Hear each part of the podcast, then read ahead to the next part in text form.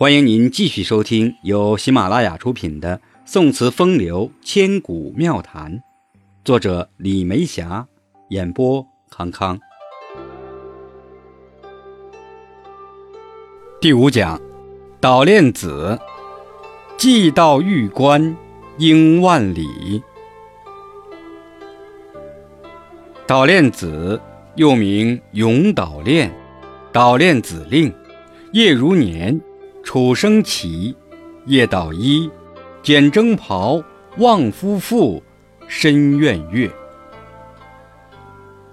捣练就是捣洗煮过的熟绢，练是一种丝织品，刚刚织成时质地坚硬，必须经过沸煮、漂白，再用杵捣，才变得柔软洁白。唐代著名画家张轩的《捣练图》，艺术再现了唐代妇女捣练的情景。这幅长卷式的画面共刻画了十二个人物形象，按劳动工序分成捣练、织线、熨烫三组场面。第一组描绘四个人以木杵捣练的情景，第二组画两个人。一人坐在地毡上理线，一人坐于凳上缝纫，组成了织线的情景。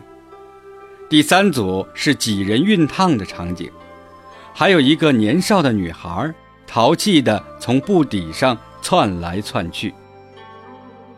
捣练多为妇女协力之劳动，是古代社会由夏入秋这一特定时节的生产习惯。生炼经灰汤煮，再加以洗涤之后，成为熟练，然后将炼帛均匀上浆，才是真正的捣的开始。生衣是指没有细加工过的丝帛所做之衣，熟衣则是用浆、捣等更细的过程加工之衣料制成，更适合穿着。于是。当时家家户户的妇女都要熟悉和参与这个日常劳作。长安一片月，万户捣衣声。如今再回味那番情景，竟有无限向往之感。生活漫成了经典，漫成了永恒，漫成了美的意义。家家户户此起彼伏的捣衣声，构成了唐代长安城的记忆。唐代实行府兵制，最大的特点在于士兵们自备武器、粮草、服装。虽然为国家、为朝廷节省了资源，但是却给各个家庭增加了负担。寒夜之中。家家户户导致争衣的现象已是寻常。宋人黄大禺所编《梅院》中收入无名氏词八首，其一首起句为《捣练子》，即以此为词名。此调有单调，也有双调。单调为二十七字。五句三平韵，捣练子，五代，李煜。深院静，小庭空。断续寒针，断续风。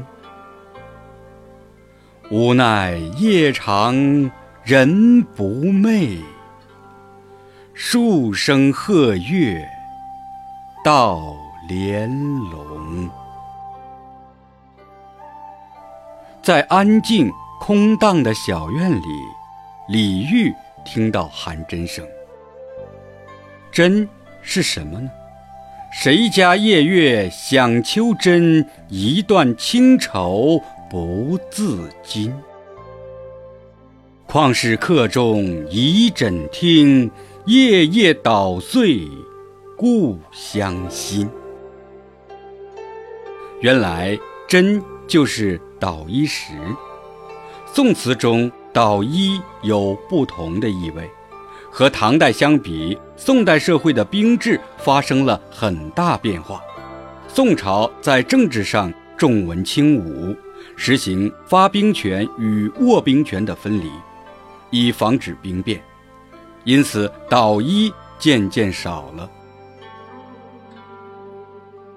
捣衣时发展到宋代，已经渐渐成为宫苑私人的主题，但明显已经减少了思念中的痛楚凄凉之感，甚至有的在捣练子词牌下表现的已经完全不是思妇夜捣衣的捣练之意了。宋代画家牟毅也有过一幅捣衣图。运用白描手法，妇女共有三十二人，面目丰腴，衣裙宽大，眉宇之间多有愁苦之意。无风见寒，才衣寄远。三十二人从右到左依次为抱着布链、整理、捣练、剪裁、缝制、装箱、寄出等。人物劳作时的心情皆有愁绪，比唐时凝重。善于表达有我之境的李煜，在这首词中通过寒针表达思念之意。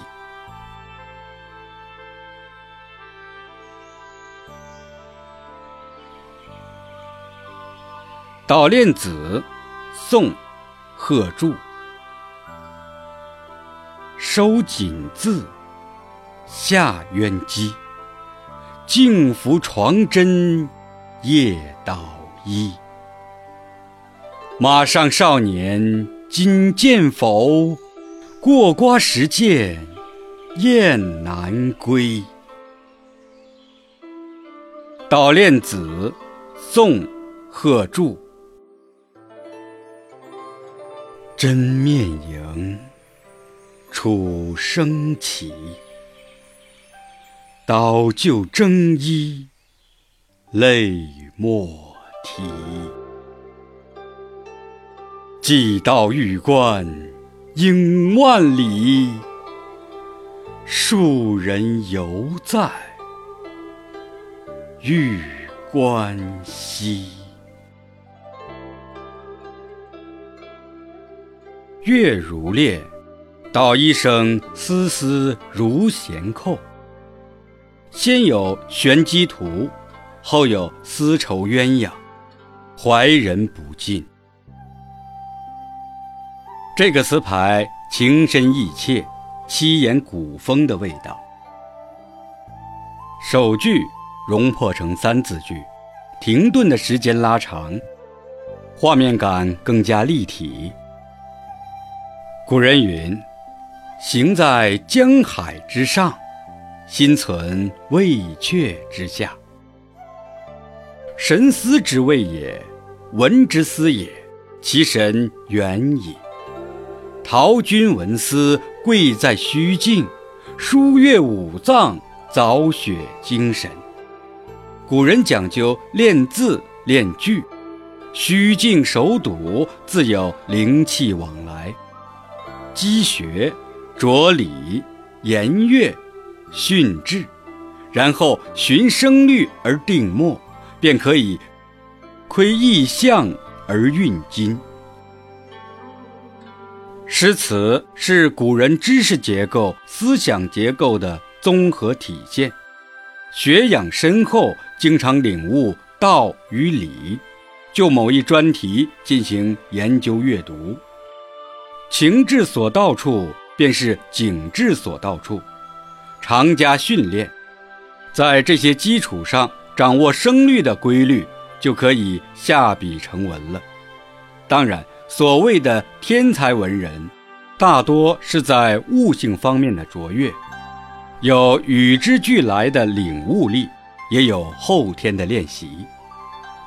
李煜的词颇具真性情。加上练字训字的功夫，自成一家。贺铸的词留有痕迹，可见其学养之深。且来看看我的一组词作：《捣练子·空巷》，蝉退尽，树声穷。玉角低檐，料是风。车马沉沉，帘幕矮。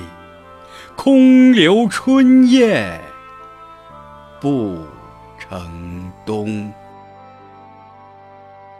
巷指兵教相，因明代秦藩王公和清代满族官僚夏季藏冰的地方而得名。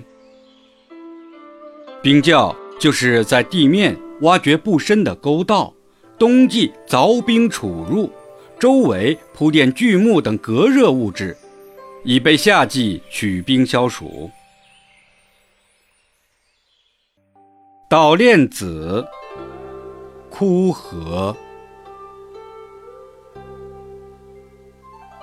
秋月静，恰归零。留得风声欲语听。问过则碑三百句。只言汉广在谁行？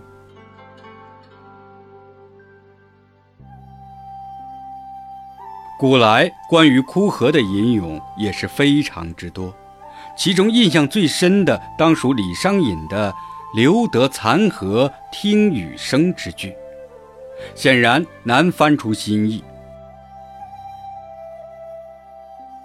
诗经·汉广》提供了一条时空隧道，沿着隧道盘曲而上，留下一个孤独的身影，供世人琢磨。听众朋友，这一讲就到这里了，感谢您的收听，下讲再见。